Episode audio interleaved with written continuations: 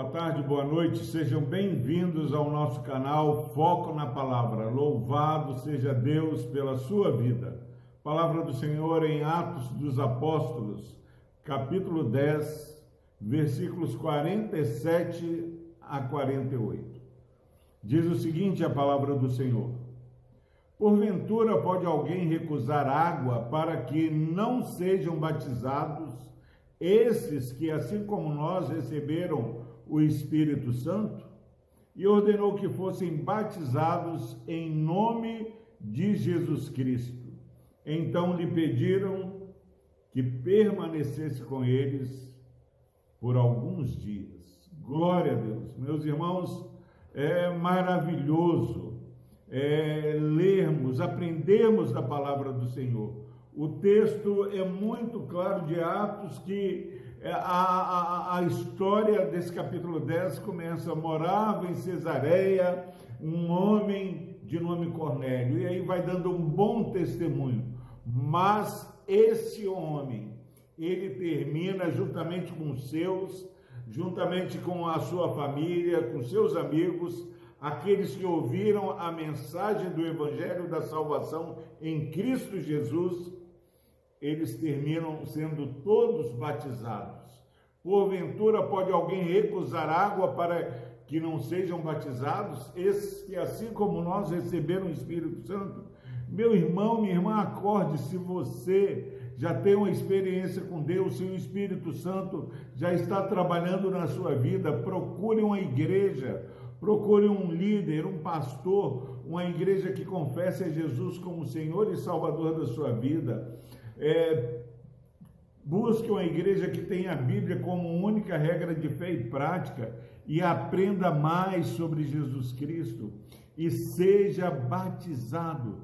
O batismo é um sacramento, é algo que é uma ordem clara para aqueles que são inseridos na Igreja de Cristo.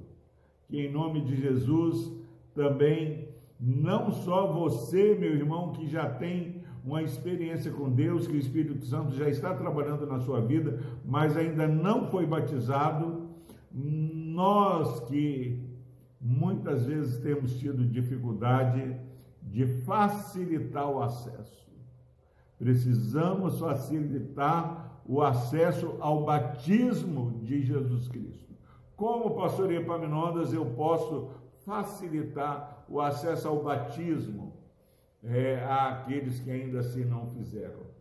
Você pode, meu irmão, meu irmão, minha irmã, é, facilitar o acesso ao batismo para estes que, assim como nós, já receberam o Espírito Santo, pregando o Evangelho e mostrando a necessidade que professem a sua fé de maneira pública uma fé centrada única e exclusivamente no nosso único e suficiente Salvador. Como pode, porventura, alguém recusar água àqueles que batiza, já receberam o Espírito Santo? Nós precisamos ouvir Deus falando. Batizai aqueles que estão sendo chamados com a vocação eficaz e ordenou que fossem batizados em nome de Jesus Cristo. Não há nenhum outro nome pelo qual importa que sejamos salvos. E Pedro, esse apóstolo, esse discípulo, ordena que eles fossem batizados em nome de Jesus. Assim terminamos a história da conversão de Cornélio, um homem que no seu início da narrativa. Parecia que não precisava de mais nada, mas ele precisava ouvir o Evangelho e precisava ser batizado em Cristo Jesus. Que possamos obedecer e viver uma espiritualidade conforme está escrito nas Sagradas Escrituras. Deus o abençoe. Não menospreze, não desvalorize esse sacramento precioso que é dispensado e ordenado àqueles que já têm fé em Jesus Cristo, que já receberam o dom do Espírito Santo.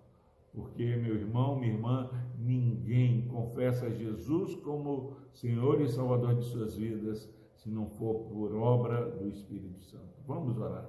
Deus amado, obrigado, ó Pai, pelo tempo precioso que tivemos de estudar esse capítulo 10 do livro de Atos. Se alguém, ó Pai, começou assistindo essas mensagens enganados, ó Pai, achando que aqueles que já têm um bom testemunho, já têm é, tido um relacionamento com o Senhor, estão de maneira já completas, sem ter experimentado o batismo de Cristo Jesus. Nos ajude, ó Deus, a sermos obedientes à tua palavra. Nos ajude a evangelizar e pregar que só Cristo salva. No nome de Jesus nós oramos, ó Deus. Amém.